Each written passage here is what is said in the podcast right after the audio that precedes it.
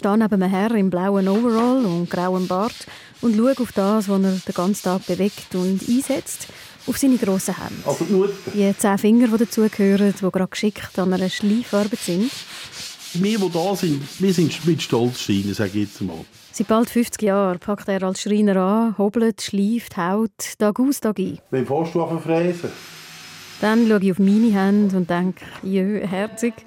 Ich finde es verrückt, wie wahnsinnig wenig sie im Vergleich erlebt haben, wie wenig ich sie so richtig einsetze.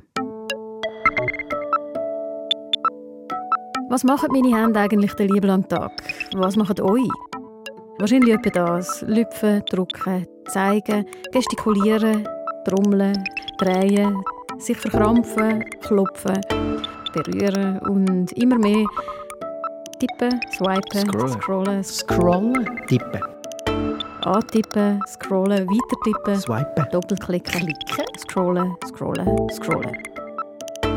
So geht es vielen Händen. Sie packen, also mindestens beruflich, immer weniger an. Durch Automatisierung, Robotisierung, Digitalisierung ist uns ganz viel Arbeit mit den Händen abgenommen worden. Aber nicht nur im Job kleben wir immer kollektiver am Screen, natürlich auch in der Freizeit. Als Nattel klammern sich unsere Hände mittlerweile durchschnittlich fünf Stunden am Tag. Ich wollte wissen, was macht das mit uns? Das heißt mit unseren Händen. Wenn die Gesellschaft immer mehr klickt und streichelt und nicht mehr hackt und haut. Ich frage, ein bisschen überspitzt natürlich, was würde passieren, wenn wir irgendwann alle nur noch klicken und tippen? Also wie wir die Hände nicht mehr einsetzen, verkümmern wir wirklich. Würden sich unsere Hände echt sogar langsam, aber sicher zurückbilden, könnten wir zu einer Art T-Rex werden. Ja, ich glaube, da braucht schon noch ein bisschen Zeit, bis unsere Hände würden verschwinden Die Frage probiere ich Patricia Banzer in dem Podcast zu beantworten, mit Hilfe von einer Handchirurgin und Evolutionsmediziner. Und der Podcast soll auch eine Einladung sein, eure Hände, die Wundermaschine, mal richtig genau anzuschauen. Input. Ich starte beim Schreiner. So, jetzt. Weil für den Podcast wollte ich unbedingt jemanden treffen, der das Gegenteil macht und lebt als ich, als die Mehrheit, der das Leben lang den ganzen Tag angepackt hat. Mein Name ist Nussbaumer Adrian. Ich führe hier in der Altstadt eine Schreinerei. In der Altstadt von Zürich, da ist er seit über 30 Jahren selbstständig. Drei ausgelehrte Schreiner und eine Lehrtochter arbeiten auch noch da. Wir reden von Händen, den ganzen Podcast lang. Und das mache ich schon nicht, die Aufforderung. Aber können Sie ihre mal auf den Tisch legen? auf den Tisch legen und beschreiben gerne. Meine Hände beschreiben, ja. Ähm, sie haben Furchen, sie haben äh, Falten.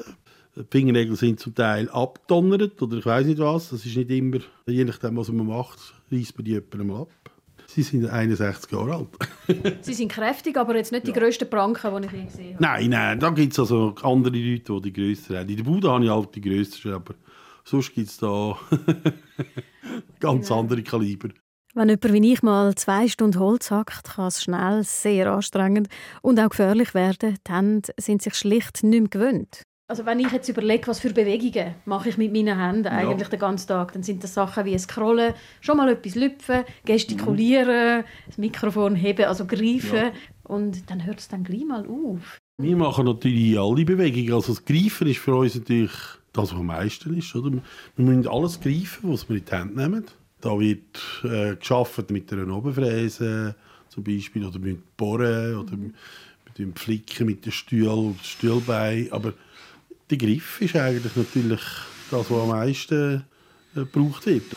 Und seit er seine eigene Schreinerei führt, es bei ihm schon auch ab und zu das Tippen an der Tastatur. Ja, früher habe ich gar nicht an der Tastatur gearbeitet, als ich noch nicht selbstständig war. Oder? Über die letzten Jahrzehnte sind Adrian Nussbaumer seine Hände durch all das Sagen, Hobeln, Greifen stärker und stärker geworden. Manchmal auch fast ein bisschen stark. Ich muss immer sehr stark aufpassen. Vor allem umso älter die Leute werden, umso mehr muss ich aufpassen, dass ich die die Hände normal gebe und nicht kräftig zudrücken. Aber mit den Jahren lernt man dann das, dass man einfach ein bremsen mit zudrücken. Wir schauen wieder auf seine Hände, Ja, ja. wo noch alle Finger dran haben. Gar nicht selbstverständlich. Vor allem für jemanden, der vor ein paar Jahrzehnten angefangen hat zu schreinern. Wir haben zweimal einen, der sich die ganze Hand abgeschnitten hat, zum Beispiel. Oder, oder auch Finger, das hat es natürlich viel gegeben früher. Oder? Mit was? Wir haben so eine Plattenfräse dahinter und früher hat man einfach dort keine Schutzmaßnahmen gehabt. Oder? Und dann hat sich einer wirklich gerade die Hand gerade abgeschnitten. Mit den SUVA-Massnahmen ist es für die Hände in diesem Beruf sicherer geworden. Mich nimmt Wunder, wie sich der Beruf durch die Automatisierung, durch Digitalisierung geändert hat. Wir haben keine Automatisierung bei uns, weil wir keine Massenware herstellen. Wir bedienen unsere Maschinen immer noch bedienen wie vor 20, 30, 40 Jahren. Moderner natürlich, aber äh, eine Automatisierung haben wir nicht bei uns in der Bude. Aber andere Schreinereien? Andere Schreinereien, natürlich so Küchenbauer oder Wandschrankbauer oder so, dort hat es eine Automatisierung, aber da, da sind auch nicht mehr alle Schreiner, sondern das ist dann einfach ein Hilfsarbeiter oder, also, oder Arbeiterin. Also, die müssen nicht mehr Schreiner lernen, die stehen einfach hinten an der Maschine und nehmen den ganzen Tag das Material ab. Oder? Und der andere auf der anderen Seite stoßt den ganzen Tag das Material vorne rein. Oder? Das könnte ich mir nie vorstellen. In einer Bude wie seiner, die Einzelanfertigungen macht, werden die Hände noch ganz anders eingesetzt, weniger monoton für verschiedene Arbeiten hintereinander. Ob das ein Hobel ist oder ein Hammer ist oder ein Schraubenzieher ist, das braucht man für den Moment und dann liegt man das wieder weg. Die Abwechslung, das ist eben das Schöne am Ganzen. Sowieso, er sagt Schreiner, sagt Handwerker. Mit Liebe und Seele. Sagt Adrian Nussbaumer und streicht mit der Hand über den grauen Bart. Er sehe seine Arbeit eher als Hobby und das, obwohl seine Tage häufig 13 Stunden lang sind. Ich habe schon in der Lehre gewusst, dass das der richtige Weg war, den ich da eingeleitet habe oder wo mir einfach gesagt worden ist früher. Ich stehe hundertprozentig hinter dem. Und Sie als kleiner Adrian mhm. damals, zum Beispiel mit 8, mhm. haben Sie schon gewusst, ich mache etwas mit den Händen später? Ich habe gewusst, dass ich etwas mit den Händen habe zum Arbeiten, also wo etwas darstellt. Einen Bürojob könnte ich jetzt mir nicht vorstellen. Schon als Bub? Schon als Bub, ja. Da bin ich immer draußen im Wald und ich habe auch gerne gewerkt. Und alles so Zeug, das, das liebt mir einfach. Das liebt mir heute noch. Ich sitze am Kompi, schaue durch Statistiken über Veränderung der Berufe, von der Verteilung der Arbeit von 1860 bis heute. Die Kurve von der Landwirtschaft, von der Industrie sinkt je länger, je steiler. Und viele der Menschen, die in diesen Sektoren früher noch richtig handwerklich geschafft haben, sind zu Maschinenbediener geworden. Ich schreibe im SECO, im Staatssekretariat für Wirtschaft, wo viele Analysen zum Arbeitsmarkt macht, ob sie genauere Zahlen haben. Der Bernhard Weber, der dort als Ökonom schafft, schreibt zurück. Er erzählt von einer Analyse über die letzten 30 Jahre, die zeigt, dass die auffälligste Veränderung auf dem Arbeitsmarkt die Zunahme von intellektuellen und wissenschaftlichen Berufen ist und ganz klar die Abnahme von klassischen Handwerkberufen. Von Leuten also, die ihre Hände eben noch effektiv zum Anpacken brauchen. Was meint Adrian Nussbaumer zu dem? Macht Ihnen das Sorgen? Das macht mir noch mehr wie nur Sorgen. Wenn ich so die Zukunft anschaue, ich weiß nicht, ob das ein guter Weg ist, den wir hier eingeschlagen haben. Was ist es, was Ihnen Sorgen macht? Dass die Leute keine Arbeit mehr haben. Und dass unser, einfach unser Beruf, unser Stolz zum Beruf, der, der leidet brutal oder der verschwindet. Der verschwindet einfach. Oder? Also was einfach grundsätzlich unser grosses Problem ist, dass wir viel zu wenig Lehrlinge haben, die überhaupt noch wollen, mhm. unseren Beruf erlernen wollen. Der Kräftemangel nimmt jeden Tag zu. Wie können Sie sich das erklären? vielleicht ist es bei den einen Sachen ist vielleicht auch noch der Lohn. Und die Leute wollen keine dreckige Hände mehr haben. Die Leute wollen keine dreckige Hände mehr haben. Das hat er auch schon bei Stiften gemerkt, die schnell wieder verschwunden sind. Und etwas, das auch eine Rolle spielt, der Status des Jobs. Das Ansehen von einem Handwerker ist natürlich längstens nicht mehr so wie vor 40 Jahren. Das hat das Handwerk noch goldigen Boden gehabt. Oder eher noch goldigen Boden, wo heute natürlich nicht einmal ein silbriger Boden mehr ist. Das merkt man auch im Umgang mit den Leuten. Ja, das ist so. Das merkt man gut. Es gibt Leute, wo Abschätzung geredet wird, natürlich über den Handwerker, oder? Es sind ja nicht nur handwerkliche Berufe gefährdet, es gibt auch Kopfjobs, intellektuelle Jobs, die von Maschinen ersetzt werden, genauer von künstlicher Intelligenz. Es ist also gut möglich, dass der handwerkliche Beruf wieder attraktiver wird. Auf jeden Fall der, der nicht Routinenarbeit betrifft. Wie eben der von Adrian Nussbaumer. Ich meine, wir, die da sind, wir, wir sind mit Stolz stehen, sage ich jetzt mal. Wir stehen da hinter dieser Sache. Aber die Jungen haben das nicht mehr so... Unsere Anna ist noch ein bisschen, ein bisschen anders. Sie ist auch mit Stolz dahinter, aber das kennen die Leute so gar nicht mehr. Also das ist... Hm, ja einfach nicht mehr so in den Köpfen der Leute. Für ihn unverständlich, weil das Anlangen vom Holz, das konkrete Einsetzen der Hände, das Kreieren, das Formen, die Arbeit ist unglaublich befriedigend. Absolut, absolut. Weil am Abend, wenn wir heimgehen, dann sieht jeder, was er den ganzen Tag gemacht hat. Es gibt auch Tage, wo man es nicht sieht, aber eine Vorbereitung muss man machen oder so. Aber sonst sieht jeder unten oder auf dem Bau, was er gemacht hat nachher. Oder?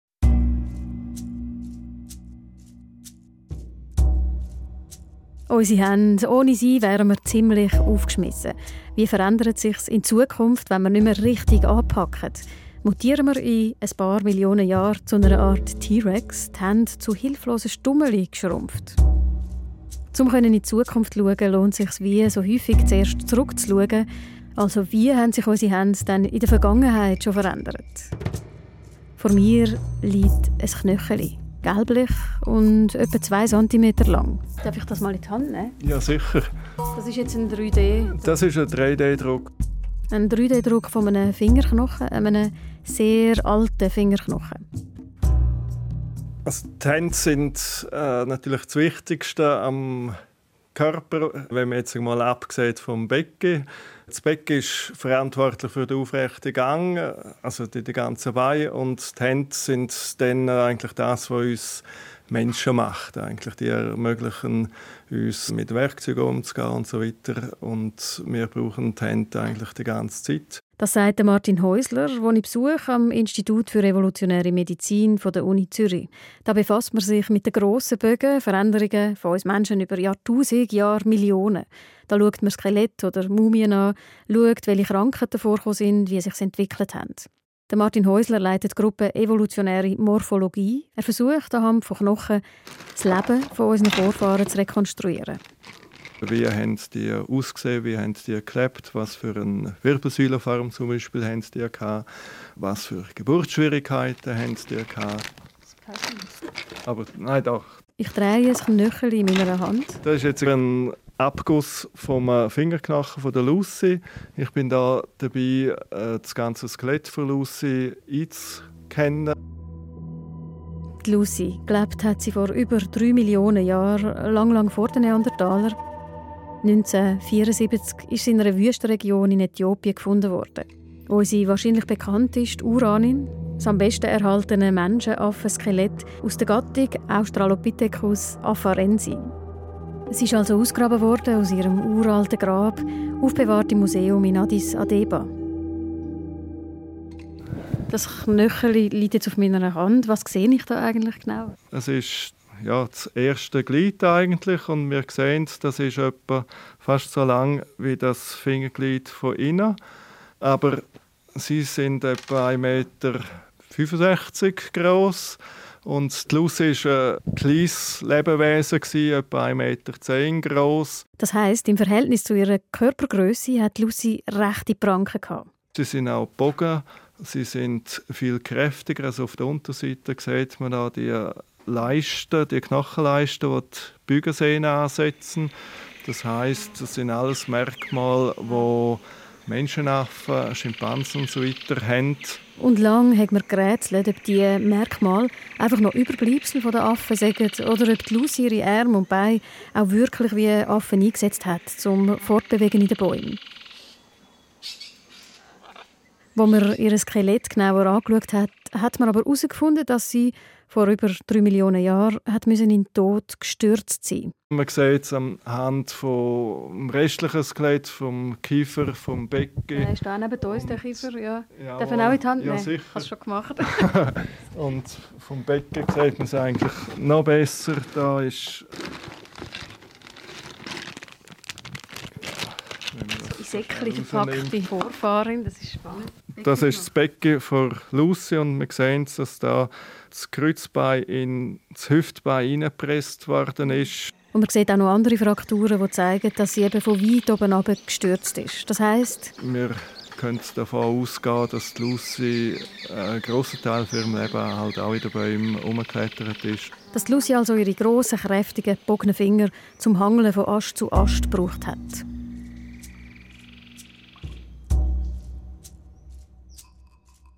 Der aufrechte Gang er ist die frappanteste Veränderung vom Skelett auf dem Weg zum heutigen Mensch. Und Lucy, sie kann man eigentlich als Wendepunkt in dieser Entwicklung sehen. Sie hat zwar schon aufrecht können laufen, hat aber ihre Hände eben gleich noch in den Bäume gesetzt. Ich sage Wendepunkt auch darum, weil zwar nicht bei ihr, aber zu ihrer Zeit auch die ersten Werkzeuge gefunden worden sind ganz primitive Steinwerkzeuge, aber immerhin, die Hände sind auf jeden Fall fähig gewesen, zum Greifen und das ist eine ganz äh, wichtige Adaptation, wo uns von den Schimpansen und von den grossen Menschenaffen unterscheidet. Wahnsinnig fein motorisch ist Lucy mit ihren Pranken wahrscheinlich noch nicht gewesen, aber eben greifen hat sie können. Die späteren Spezien, Neandertaler zum Beispiel, sind dann immer feinmotorischer geworden, haben filigranere Werkzeuge können machen. Aber auch ihre Knochen sind noch viel kräftiger als unsere, zum einen kleinen Teil aus genetischen Gründen, aber hauptsächlich schon, weil sie es so intensiv eingesetzt haben.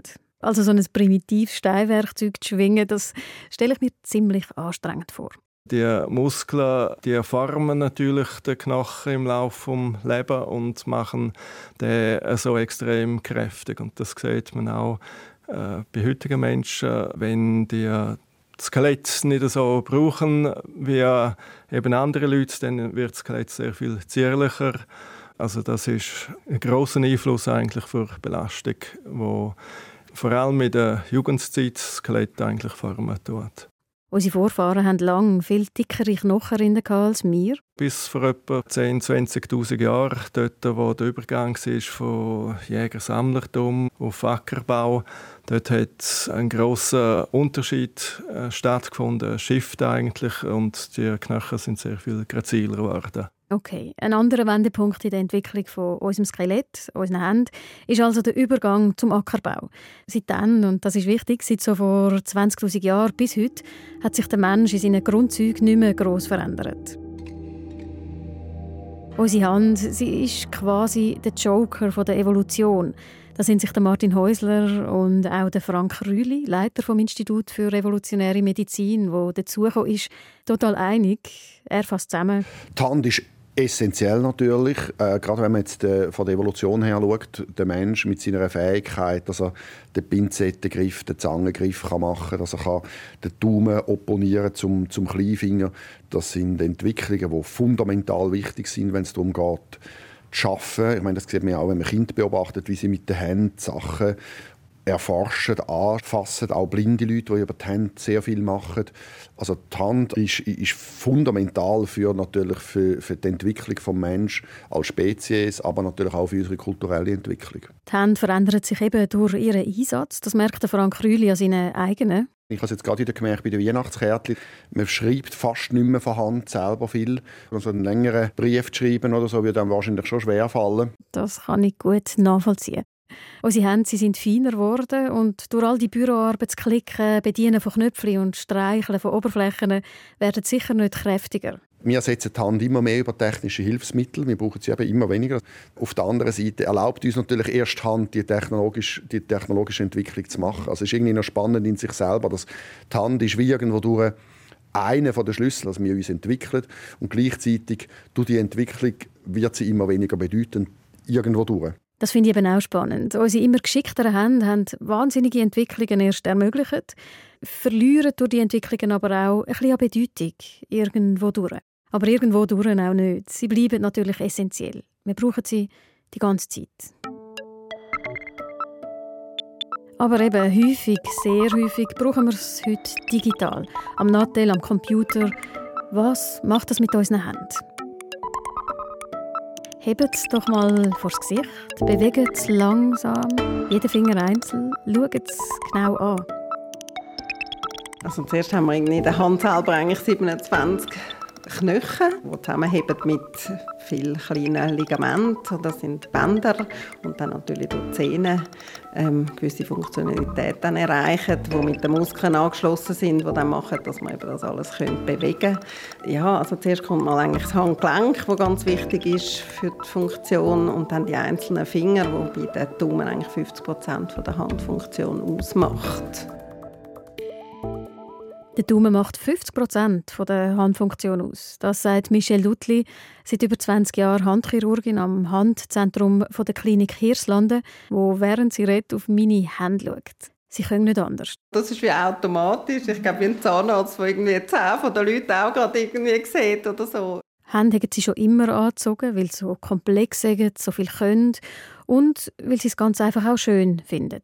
Also wenn ich mir jetzt vorstelle, müssen Füße anzuschauen den ganzen Tag, ist das für mich etwas völlig anderes. Also ich finde Hände eigentlich etwas Schönes, auch wenn sie alt sind oder verschrumpelt sind oder auch die Venenzeichnung. Ich finde das etwas Schönes. Ich kann mir jetzt auch nicht vorstellen, dass man mir das weglasern lassen, irgendwelche Altersflecken oder die Venen rausrupfen oder so etwas. Das ist für mich nicht verständlich. Ich finde auch alte Hände oder Hände, die viel geschafft haben, finde ich irgendwie etwas wirklich Spannendes und Schönes. Auch sie sagt, der Hauptjoker von unserer Hand ist das Können greifen. Und ja, sie würde sagen, unsere Hände sind wie eine Verlängerung von unserem Hirn. Die Hand hat einen grossen Anteil, der repräsentiert ist im Hirn. Und zwar einerseits auch nur schon wegen der taktilen Funktionen, wegen der Sensibilität ähm, ist es extrem wichtig. Also es hilft uns auch, die Umgebung wahrzunehmen. Nicole Martin neben ihr nickt. Sie ist Handergotherapeutin da und genauso fasziniert wie Michelle Dutli. Es sind ja nicht nur die Hände an sich jetzt so, sondern sie erzählen auch ihre Geschichte. Sie verraten viel über Besitzer oder Besitzerin.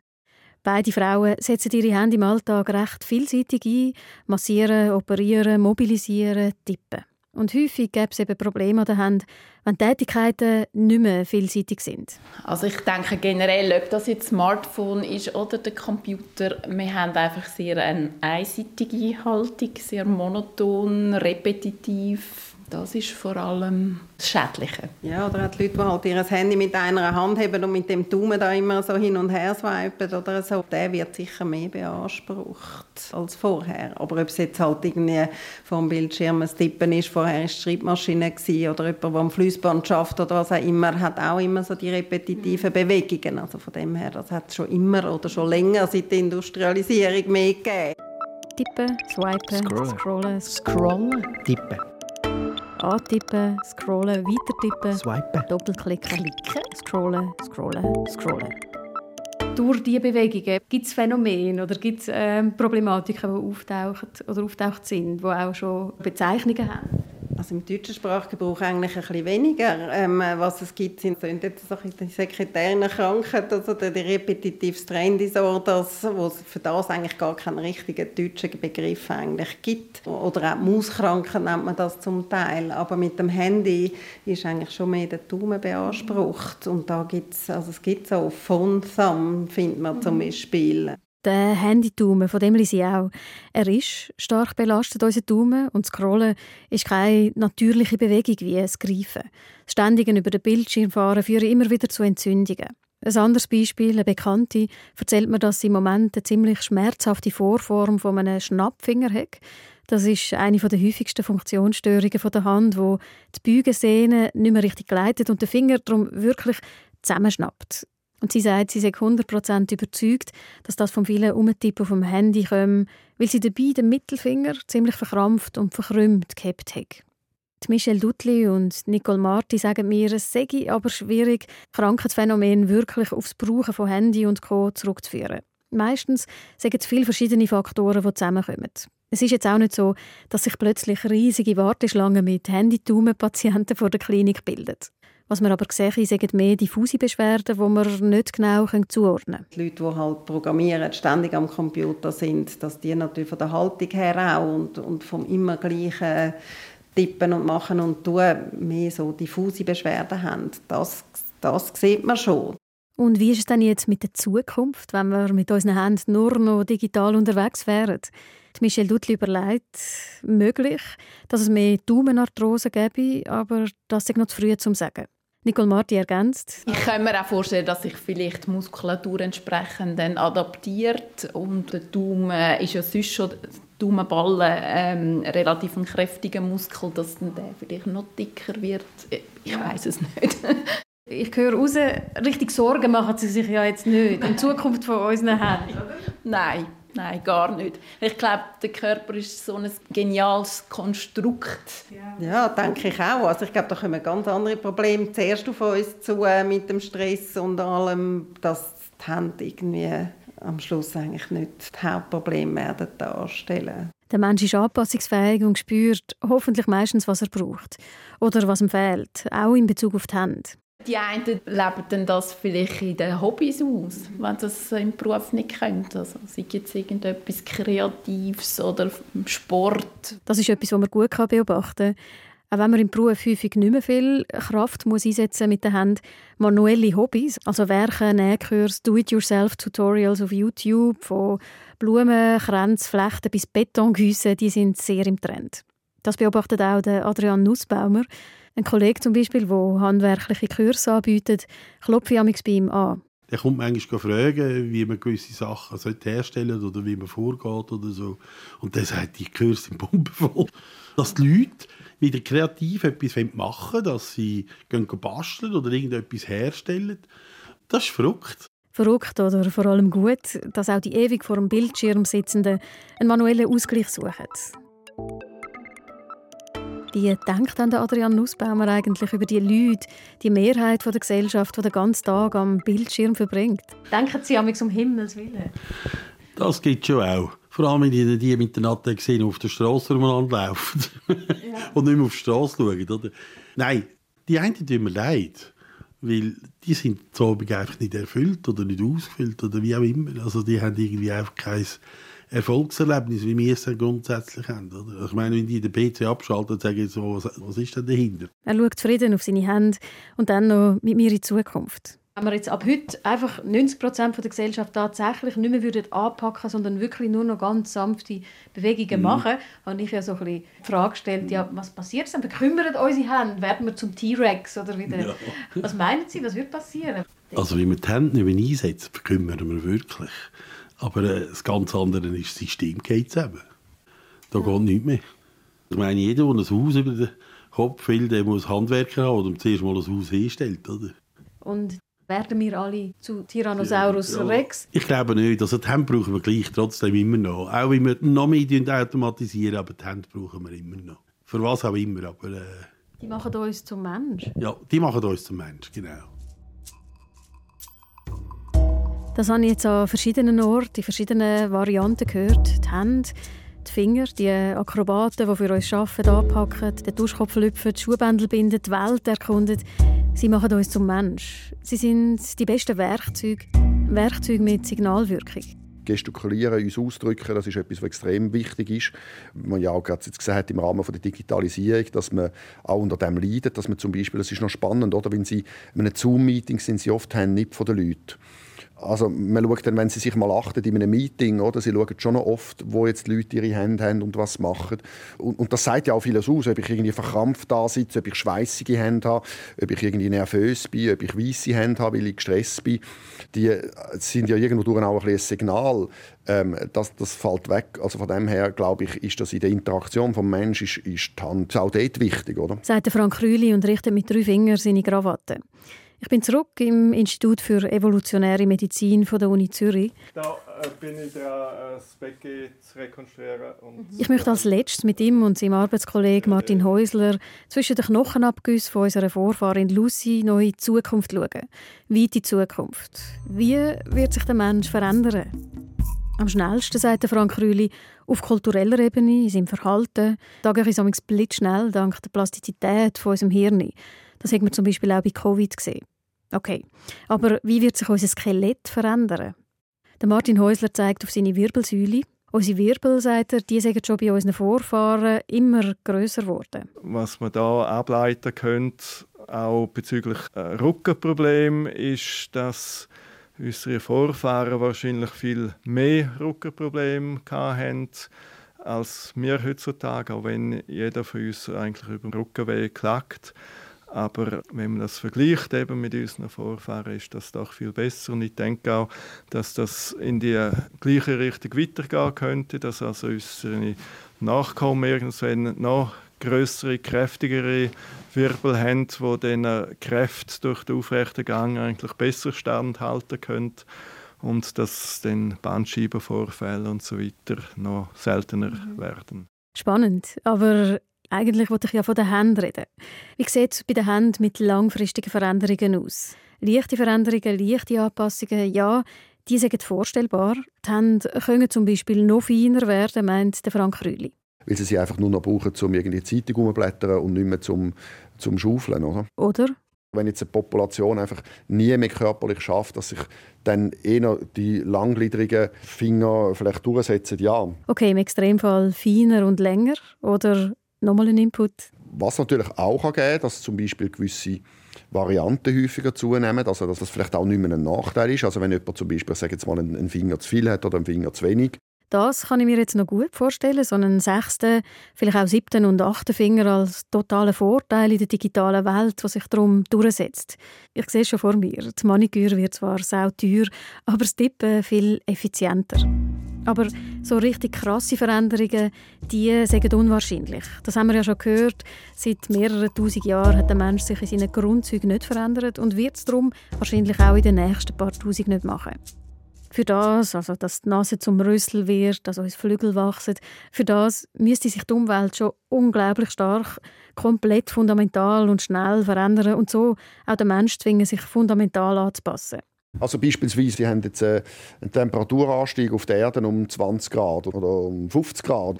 Dann müssen sie metabolisch anders dahinter gehen, dann müssen sie vielleicht gewisse Tätigkeiten können sie nicht mehr machen, sie können gewisse, gewisse Regionen gar nicht mehr ähm, bewohnen oder sie haben eine sehr starke Pandemie, wo irgendwie, weiß jetzt auch nicht was, 80 Prozent der Bevölkerung stirbt dran. Dann haben sie natürlich extremen Selektionsdruck oder so bei so Sachen, oder? Das ist theoretisch möglich, aber sehr unwahrscheinlich. Und all das bedeutet natürlich, dass unsere Hände und Arme, Holzanlangen, nicht einfach schrumpfen oder verschwinden. Etwas kann sich praktisch nur durchsetzen in der Evolution, wenn es auch irgendeinen Vorteil hat. Und der Verlust jetzt von der Hände ist in meinen Augen im Moment sicher kein Vorteil. Ich glaube, das ist sehr unrealistisch, weil der Mensch sehr stark auf geistige Fähigkeiten, die er nachher umsetzt, basiert. Das Beispiel vom T-Rex, wo ja nicht eine Kultur entwickelt hat, wo ja nur ein Jäger ist, wo letztendlich ähm, sehr vereinfacht gesagt nur einfach ein bisschen zubeissen können und schnell rennen vielleicht. Das ist bei uns anders, oder? Bei uns sind die Arme, schon irgendwo durch die Verlängerung vom Hirn. Und darum unverzichtbar.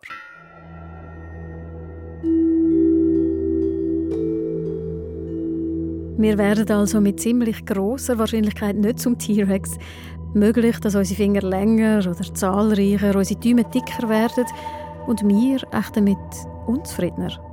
Weil das nehme ich vor allem aus der Begegnung mit dem Adrian Nussbaumer mit. Die Hände auf verschiedene Art einzusetzen, das Holz spüren oder irgendetwas anderes, macht uns, die Spezies Mensch, zufrieden. Wenn die Hände die Verlängerung vom Hirn sind, ist das Hirn auch die Verlängerung der Hände. Und das wollen wir ja nicht verkümmern lassen. Darum ist es garantiert keine schlechte Empfehlung, sie vielseitig einzusetzen, neben dem Scrollen, Scrollen, Scrollen unbedingt auch wieder mal zu hacken und zu hauen.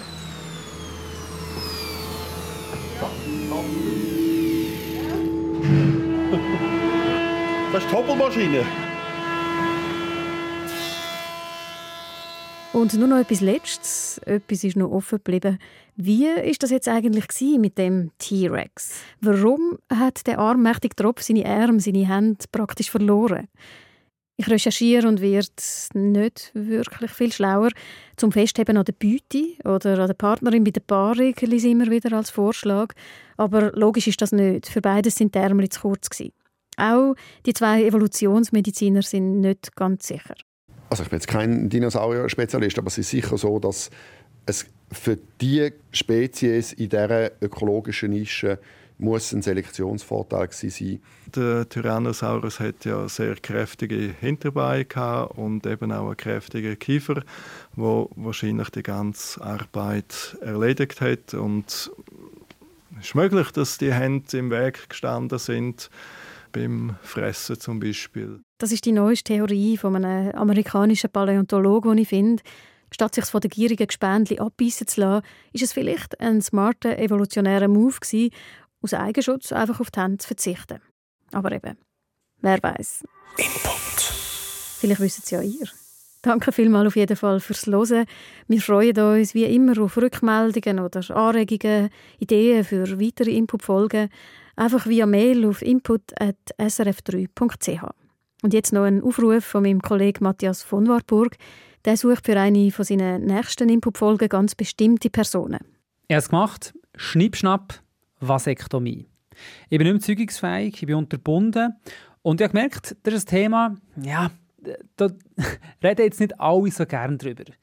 Und ich habe auch gemerkt, dass es Männer gibt, die, obwohl sie kein Kind mehr wollen und, äh, oder vielleicht gar kein Kind wollen, dass wie bei dieser Vasektomie irgendwie so etwas mitschwingt, äh, will man das wirklich? Hat vielleicht manchmal schon so etwas mit dem Thema Männlichkeit zu tun, wenn man nicht mehr zeugungsfähig ist. Und ich würde diesem Thema gerne mal auf den Grund gehen und darum brauche ich Männer, die mit mir über das reden wollen. Wenn du also zu dem eine Meinung hast, schreib mir unbedingt und ich melde mich bei dir. Und ganz besonders würde mich natürlich interessieren, wenn sich Männer melden, die eben sagen, aus dem und dem Grund ist es für mich keine Option. Vasektomie, nein, danke. Schreibt mir auf input.srf3.ch oder direkt auf Instagram. Mein Name ist Matthias von Wartburg. Merci, ich freue mich auf jeden, der schreibt.